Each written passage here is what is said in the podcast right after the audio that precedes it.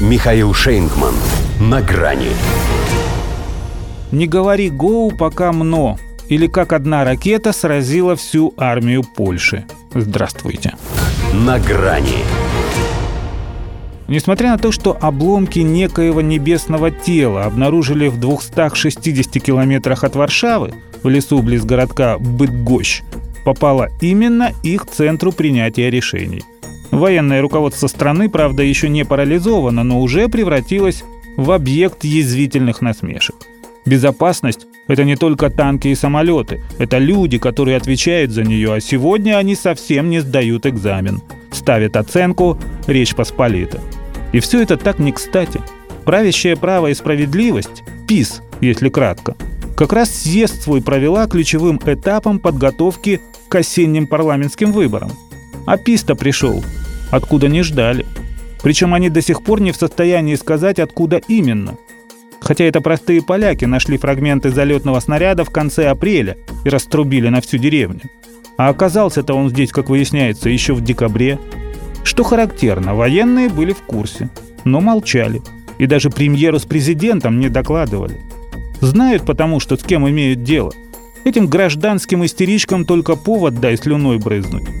Именно этим глава Министерства национальной обороны МНО Мариуш Блащик теперь и занимается, обвиняя генералов в халатности.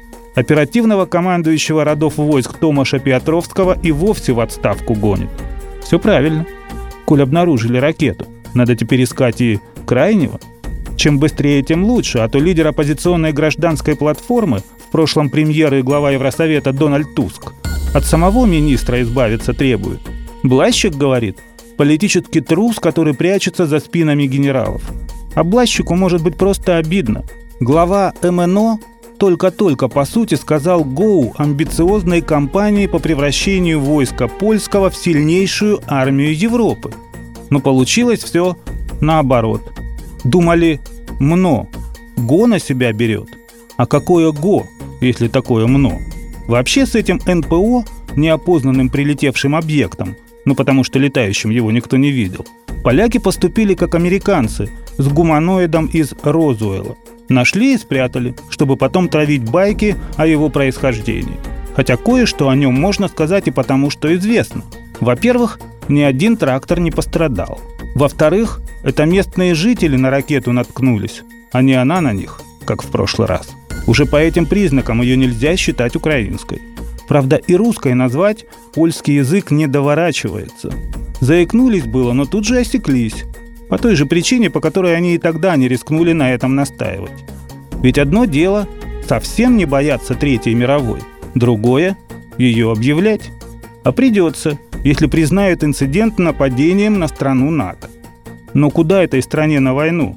С ПВО, которая не только не сбивает, но даже не замечает угрозу.